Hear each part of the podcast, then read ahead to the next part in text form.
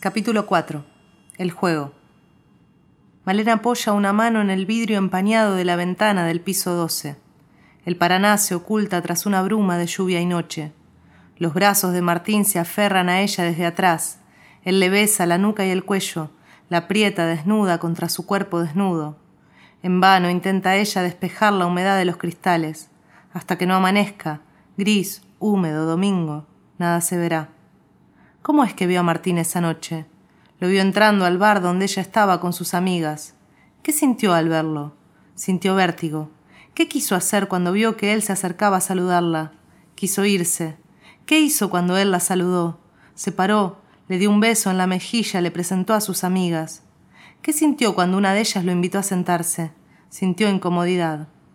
Así había empezado la noche en la que Malena volvió a hablar con Martín después de diez años de no verlo y ahora está así, abrazada por él, mirando un río que no está.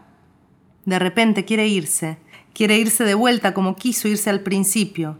La detiene un dedo que va bajando por el ombligo. Ella mueve los dedos que siguen sobre el vidrio húmedo, inserta sobre el cristal el factor uña. Él baja los dedos, los arrastra sobre el hueso de la pelvis. ¿Cómo llegó hasta acá? se pregunta ella mientras dobla el cuello sobre el hombro de él. Llegó hasta acá porque se le erizó la piel cuando se chocaron en camino al baño. Él volcó entero su fernet sobre la pollera de ella y, en vez de pedir disculpas, se le abalanzó como para agarrarla y tirarla contra la pared, pero se detuvo y dejó las manos suspendidas en el aire, como si la fuera a tocar pero no la tocara, como si fuera aire y ella muriera. Bastó un solo gesto para terminar en un rincón con las manos de Ayala rasgándole las medias. Así llegó. Ahora, Frente a la ventana del piso 12, él mueve el dedo y sigue el movimiento de ella. Se mueve como en una apuesta, revirando un poco más y el dedo la sigue un poco más y entonces ella levanta una rodilla y la apoya contra la ventana para elevarse y el dedo entonces se mueve más. Penetra, pero eso no gusta. Ella tiene un espasmo, se cierra, el dedo se ubica rápidamente, vuelve, gira, descubre el equilibrio, cumple la orden. La pelvis de Malena gobierna el movimiento. El dedo es su mejor soldado. Eso termina. Ella ahora se resbala transpirada del cristal. Él la alza y la tienda en la cama. Busca un cigarrillo, se acuesta junto a ella, lo enciende y se lo comparte. Es otra vez él. Es Martín Ayala. Ya no es un dedo.